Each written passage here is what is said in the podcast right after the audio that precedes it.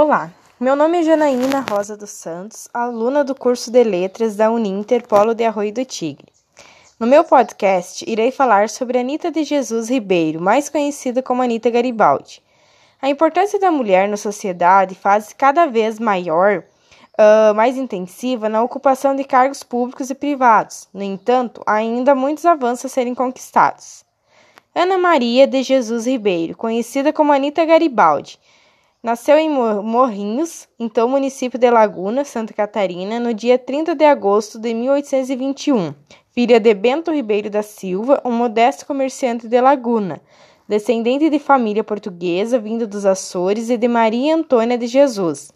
Com a morte de seu pai, Anita foi obrigada a se casar com o sapateiro Manuel Duarte de Aguiar, no dia 30 de agosto de 1835, com apenas 14 anos, casa-se na igreja matriz de Santo Antônio dos Anjos. O casamento durou apenas três anos. O marido se alistou no exército e Anita voltou para a casa de sua mãe. Em 1839, Anita conhece Giuseppe Garibaldi, general italiano que desembarca no Rio de Janeiro, em 1935, fugindo de seu país. No ano de sua chegada ao Brasil, eclodiu no Rio Grande do Sul um movimento republicano chefiado por Bento Gonçalves da Silva. Nesses anos de guerra, Anita Ribeiro da Silva, que também lutava na Revolução, conhece Giuseppe Garibaldi. Eles se unem e participam ativamente do combate em Imbituba, Santa Catarina. No dia 16 de setembro de 1840, nasce seu filho Domênico.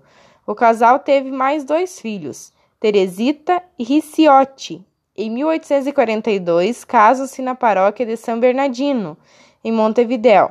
Anita Garibaldi foi considerada a heroína dos dois mundos. Recebeu esse título por ter participado no Brasil e na Itália, ao lado de seu marido Giuseppe Garibaldi, de diversas batalhas. Lutou na Revolução Farroupilha, Guerra dos Farrapos, na Batalha dos Curitibanos e Batalha de Gianicolo, na Itália. Em 1849, Garibaldi e Anita seguem para os combates em Roma, mas são perseguidos, e durante a fuga de Roma, vestida de soldado e grávida de cinco meses, Anita Garibaldi adoece, acometida por febre tifoide, e não resiste. Ela falece em Mandriuli, Itália, no dia 4 de agosto de 1849. Na cidade de Laguna, Santa Catarina, possui um museu em homenagem a Anita Garibaldi. Chama-se Casa de Anita e uma estátua em Roma, na colina de Gianicolo. Foi erguida em um monumento equestre em sua homenagem, aonde foram enterrados os seus restos mortais.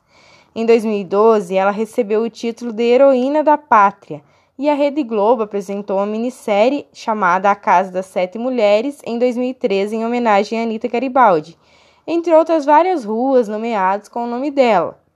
A memória de Anita Garibaldi está preservada no museu criado em sua homenagem e também através da internet, com visitas online aos museus.